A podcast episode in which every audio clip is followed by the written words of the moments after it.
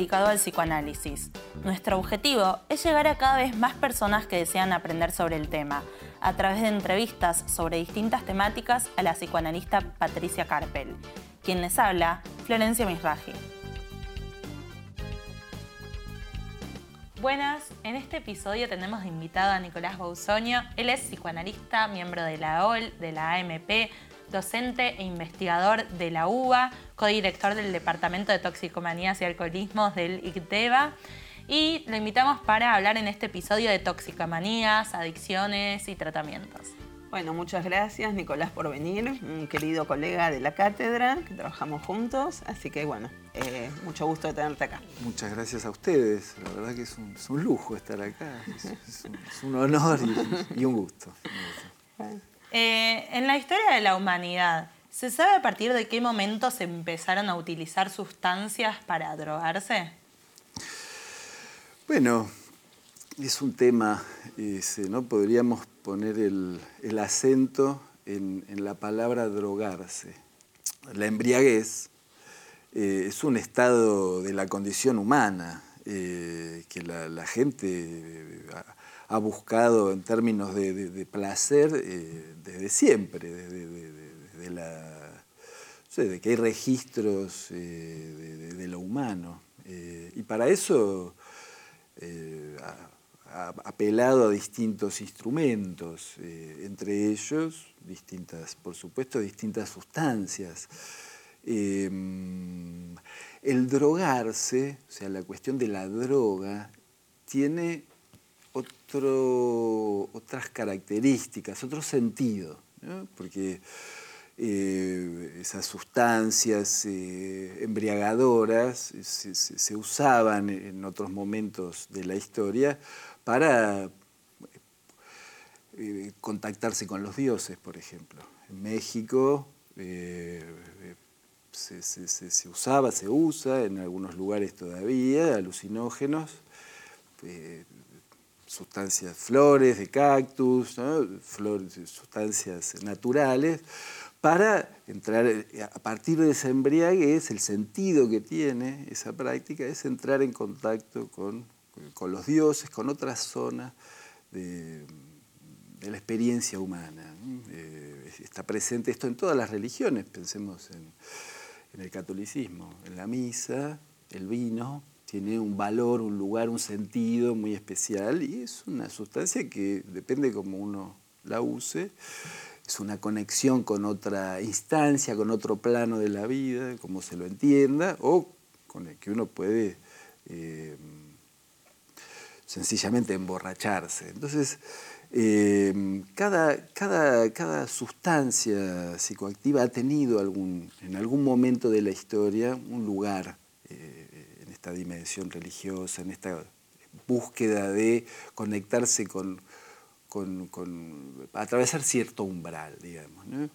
Eh, la droga es una palabra que está más en relación a las farmacéuticas, a la química, eh, entonces tiene un, sí, un momento de, nacimiento en la historia, digamos unos 200 años más o menos, em, en donde este uso eh, adquiere otro sentido. Me parece que es clave en ese punto ubicar eh, el sentido que, puede tomar la embriaguez.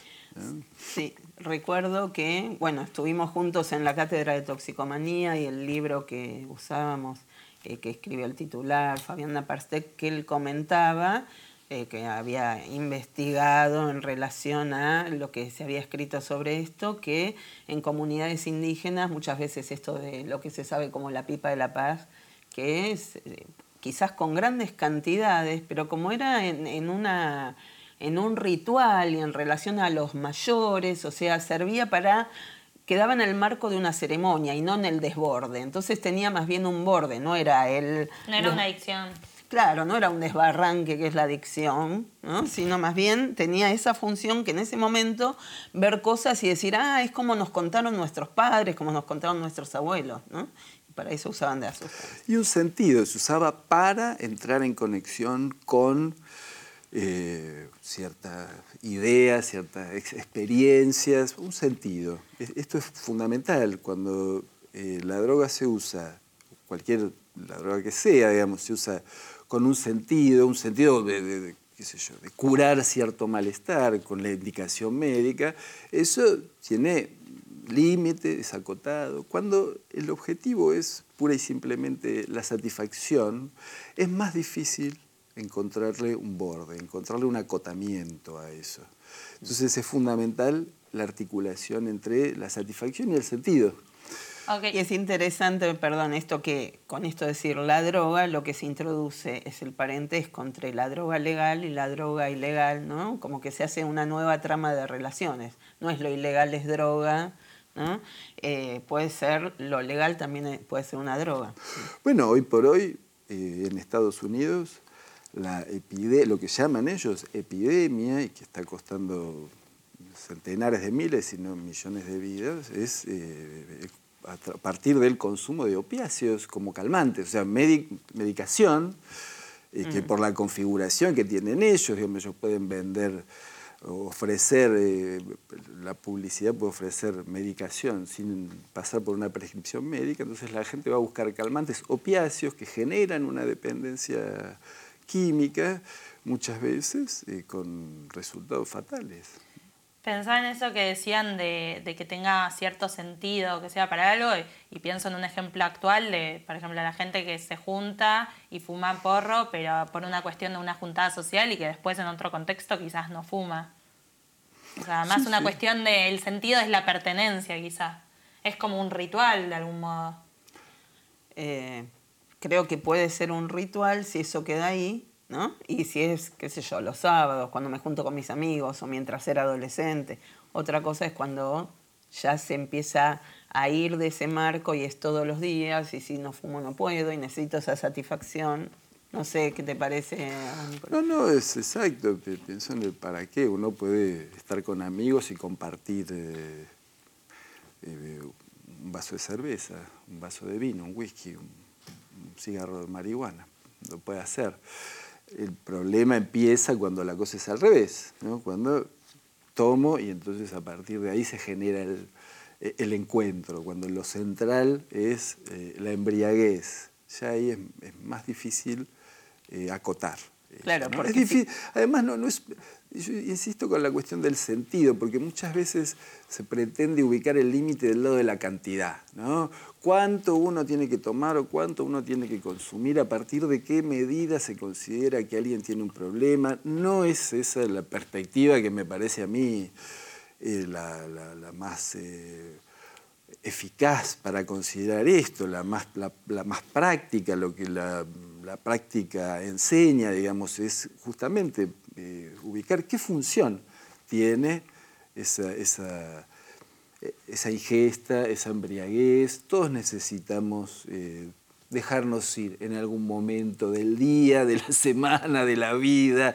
Eh, eso es, parte del disfrute de la vida, de lo que le da sentido a la vida hoy. No, no es lo mismo que hace, qué sé yo, 300 años en otro contexto cultural. Todos lo necesitamos eso. Entonces, bueno, si si eso está en un marco, si eso está en un contexto, si eso permite relaciones, si eso permite llevar adelante el deseo, bueno, es un medio. Ahora, si eso se empieza a comer y empieza a consumir la vida, eh, las relaciones, las actividades, eh, ya ahí es donde empieza el problema. Es otra evaluación la que uno hace clínicamente. Si no hay droga, no voy. Solo eso me hace reunirme, por ejemplo. Claro, claro. O si no tomo, no me divierto. Ya ahí la cosa se, invierte. Una cosa es voy, me divierto, por ahí hay algo. Otra cosa es, no, no va a haber nada, entonces me voy a otro lugar a conseguir. Ya la cuestión eh, cambia de sentido justamente, ¿no? El hecho de que cuando la droga empieza a generar dependencia, digamos, sale de ese marco social o de ese sentido y empieza a generar cierta adicción y dependencia, ¿Esa dependencia tiene que ver únicamente con, eh, la droga en sí o también tiene que ver con eh, la mente o la, forma de la persona, digamos? Y yo creo que siempre tiene que ver con la subjetividad. Eh, la elección de un consumo siempre tiene que ver con la singularidad de la persona. Eh, hay gente que prueba distintas drogas y no se engancha con ninguna. Uno al lado de ese eh, se engancha con, con la cocaína, un estimulante. Otro se engancha con alucinógenos. Eh, o sea, siempre hay una dimensión de la subjetividad. Es cierto que a partir de cierto punto, a partir de cierta cantidad de consumo, eso tiene efectos reales en el cuerpo. Y también hay allí una incide, digamos, a partir de cierta, de que uno toma cierta cantidad de alcohol, por ejemplo, eh, si al, después de un tiempo de abstinencia, si uno no vuelve a tomar el alcohol, eso tiene síntomas. O sea, uno se despierta temblando, es, muy común, hace falta mucha cantidad de alcohol para esto, ¿no? pero se conoce ese efecto, o con los opiáceos mismos, con, con algunos psicotrópicos pasa igual, ¿no? si uno no los consume se agrava, eh, la situación, el malestar aumenta, entonces eso hace que uno requiera cierto tipo de desintoxicación si es que decide hacer un tratamiento, lo requiere. ¿no? Eh, pero siempre hay, hay, una subjetividad que llega hasta ese punto. No es para cualquiera eso. Yo había escuchado eh, a un actor, que no recuerdo el nombre ahora, que era ex cocainómano y que decía que él antes de entrar en la adicción a la droga eh, tenía muchas situaciones en las que eh, tenía adicciones pero a otras cosas. Por ejemplo, decía, eh, ayer hacían 40 grados de calor y quería ver el partido y me sentaba a ver el partido en el auto, aunque hicieran 40 grados me tenía que quedar las 3 horas viendo el partido y tenía como ciertas conductas que él después identificó como adictivas. Entonces, como eso ya venía desde antes, digamos. Sí. Es una cuestión, ¿no? La adicción es una palabra casi del sentido común, que es difícil saber qué es lo que nombra. En general, cierta dimensión compulsiva, cierta dimensión de, algo imparable que uno no puede dejar de hacer, más allá de que uno sepa que eso le hace mal. Eh, y esto no solo tiene que ver con, sustancias, eh, con cocaína, con, alucinógenos o opiáceos. Hay una canción que dice, soy un adicto a ti. Eh, ¿Qué quiere decir eso? Que hay alguien ahí que no se puede despegar de esa otra persona que piensa permanentemente en eso, que se obsesiona, que es capaz de ir más allá de sí mismo, de lastimarse incluso para estar con, con, esa, con la comida pasa lo mismo, ¿no? Sé que comer tal cosa me hace mal y sin embargo... Entonces, lo adictivo nombra más vale ese aspecto de la conducta y, bueno, uno puede darle distintas explicaciones a eso y hay toda una línea que trata de explicarlo por el lado de lo neurobiológico. Eh, a mí me parece que eso es... Eh, muy, muy parcial, muy, muy parcial, que ignora un montón de, circunstancias, eh, no solo, digo, también sociales, ¿no? Porque hay gente que, se aferra a ciertos consumos por una cuestión de, de ambiente, pero fundamentalmente de satisfacción, ¿no? de cómo se articula la satisfacción para cada uno. Claro, porque se puede eh, pensarlo por cantidad, si es adicción o no. Se puede pensarlo por sustancia. Esta sustancia es buena, esta sustancia es mala. Pero cuando vos decías, yo me acordaba de, por ejemplo, la escritora Melino Tom, que ella habla de su potomanía, que era su adicción al agua. Y ella decía que no podía parar de tomar agua y que dice, bueno, será una metáfora de mi sed de infinito, ¿no? Como... Ah, bueno. Ella lo dice muy bien porque es muy buena escritora. Qué potencial simbólico, claro. Claro, claro. Esto de no poder parar. Y ahí se nota con el agua, que uno dice, ah, qué sano que es, pero depende cuánto, depende si parás. Sí. Bueno, ese es el punto, ¿no? Hay una, la noción que manejamos en relación a estos temas que es la de farmacón la conoces Patricia, esta idea que viene de, mm. la Grecia antigua, ¿no? que una sustancia puede ser eh, beneficiosa o perjudicial, puede ser remedio, puede ser veneno. Las dos caras de la misma moneda. Exactamente, de acuerdo a cómo entre eso, en qué equilibrio entre, en qué función entre en la subjetividad. Alguien puede eh, tomarse una copa para darse coraje eh, y eso le puede servir y estar, serle muy beneficioso. Ahora, si eso no se detiene en un punto, lo que viene es el de barranco. Eh, hoy en día, ¿cuáles son los principales motivos que llevan a las personas a querer consumir? Uh, qué pregunta. O no sé si querer, sino consumir. qué pregunta, qué pregunta. Siempre los motivos son singulares, siempre son singulares, ¿no? Eh, siempre el ser humano está conducido por, por, la búsqueda de una satisfacción que va más allá de la conciencia, que se articula eh, en relación a ideales, eh, en relación a, medios disponibles.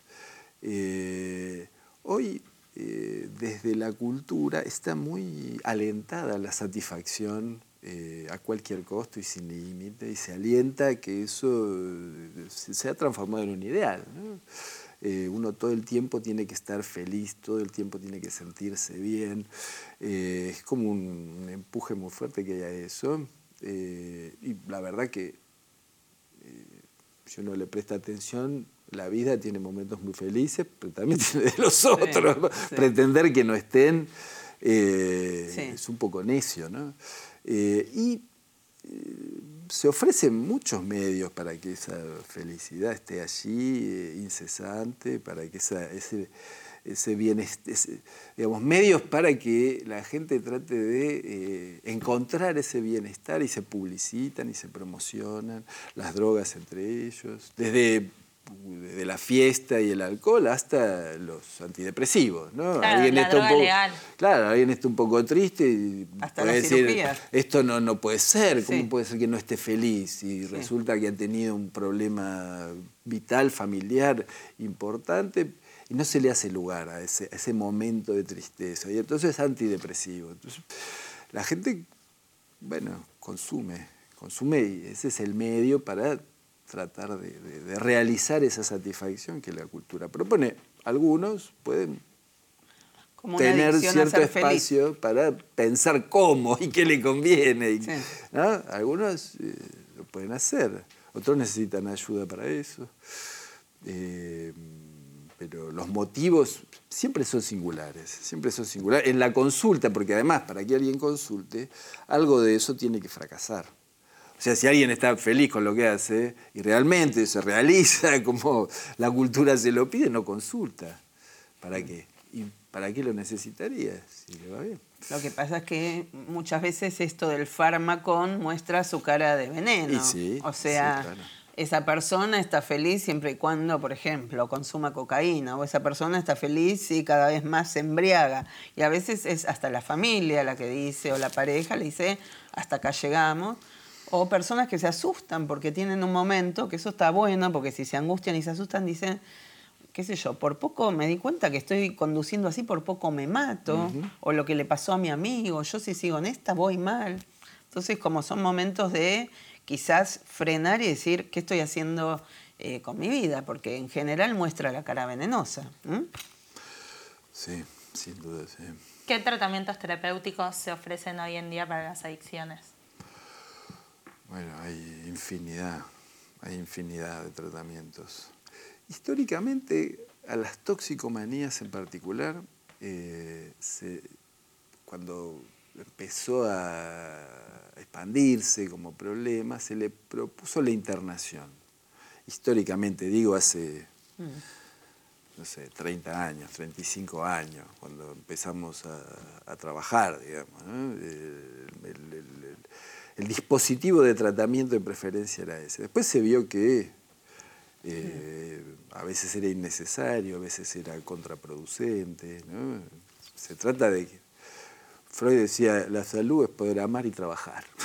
Me parece si fuera tan fácil. muy sabio, bueno, pero es sencillo al mismo tiempo. A veces se complica mucho, justamente.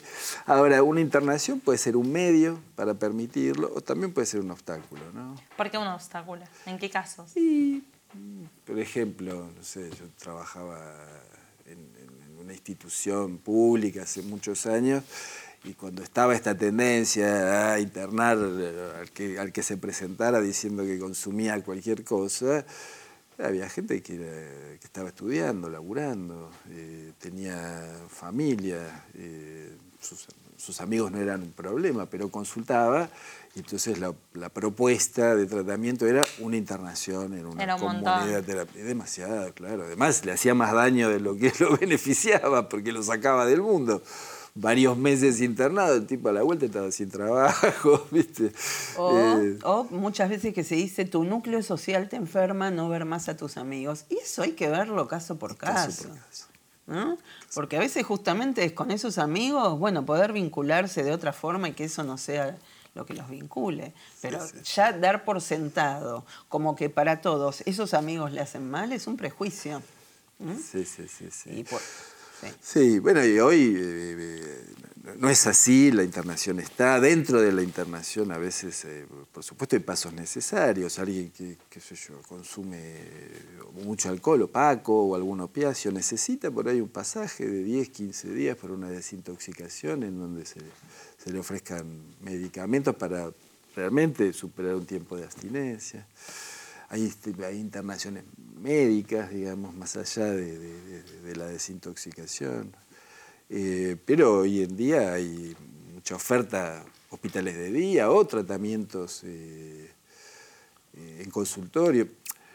La cuestión es poder ubicar la, dimensión integral, ¿no? en el sentido de que hay una persona allí con, un medio, con recursos, con una vida, los tratamientos que son solo por el lado de la medicación, solo por el lado de lo social en general, son reducciones eh, que se quedan cortas, digamos. ¿no? Es una clínica muy difícil, muy difícil. Muy ¿eh? difícil. Hay países que de hecho hasta deciden hacer una clínica de reducción de daños, que es decir, juntamos a todos, de hecho en Copenhague, en Dinamarca, hay un barrio, Cristiania, que están todos los adictos y bueno, entonces para que no se contagien enfermedades, le dan jeringas y le dan una droga menos venenosa que la que toman, pero no deja de ser una droga, entonces ir menos dañados, pero que siga todo igual, digamos. En Suiza se hacía también, no sé si todavía se hace, pero es cierto eso, sí. En Dinamarca yo lo vi, estuve hace unos años y bueno, nos mostraron, este es el barrio y están todos juntos ahí y el Estado lo subvenciona de alguna manera porque prefiere tenerlo todo junto. Bueno, pero es otro enfoque, ¿no? El, punto de la salud pública, digamos, las drogas, el consumo de drogas produce un montón de, perjuicios, sobre todo en Europa, que eh, hay una prevalencia de, los opiáceos inyectables, además, que no se da tanto acá. La heroína. La heroína por medio por, eh, endovenosa, intravenosa. ¿no? Eso no, es un consumo que acá, por suerte, no, ha llegado, o, todavía, no sé. Eh, entonces, eso produce toda una serie de problemas alrededor, eh, SIDA, problemas de salud médico, clínico, que con, ese, con esos abordajes se se minimizan, se aminoran, pero a la toxicomanía no la toca. Digamos, el tipo que consume drogas lo sigue haciendo, por ahí no se enferma, no, tiene una infección. O no roba quizás para conseguir porque se la dan, ¿no? Qué sé yo, ese tipo de situaciones, sí, pero no se toca. Y como para ir cerrando, desde el psicoanálisis entonces, ¿cómo se trata? Eh, bueno, si te digo caso por caso, te digo una frase hecha. Pero, es así. Es así, es así. O sea, creo que lo decíamos antes, ¿no? Eh, la droga o la, sustancia que sea, digamos, eh, tiene una función en la economía psíquica, en, en el entramado psíquico del sujeto. Entonces, ¿cómo se trata? Y hay que hacer una evaluación de eso antes de primero hay que escuchar y saber. Ver qué función está cumpliendo en esa persona y por qué necesita de esa droga para cumplir esa función. Exactamente, exactamente. No simplemente decir cómo te las hago y porque de algún modo tenés que cumplir esa función. La droga siempre tiene una función en relación a la angustia. cuando está presente como un problema, siempre está en cierta relación a la angustia. Eh, entonces eso apacigua la angustia o hace que la persona tenga más coraje el que tendría sin eso, o, le arma un cuerpo y un mundo eh, que no podría sin, sin, ese mecanismo, sin ese recurso. Entonces si uno evalúa eso antes, puede ubicar los recursos de ese sujeto y colaborar con que eh, de alguna forma eh, estén en primer plano los otros y no la droga que lo está lastimando. Sí, me acuerdo eh, escuchándote que un paciente decía, y porque cuando yo con cocaína soy lepera y gardel. o sea, con eso se armaba un cuerpo así de brillo de éxito y sin eso era totalmente caído. Y el punto era ver cómo él podía sentirse. No pegársele en la pera. Claro.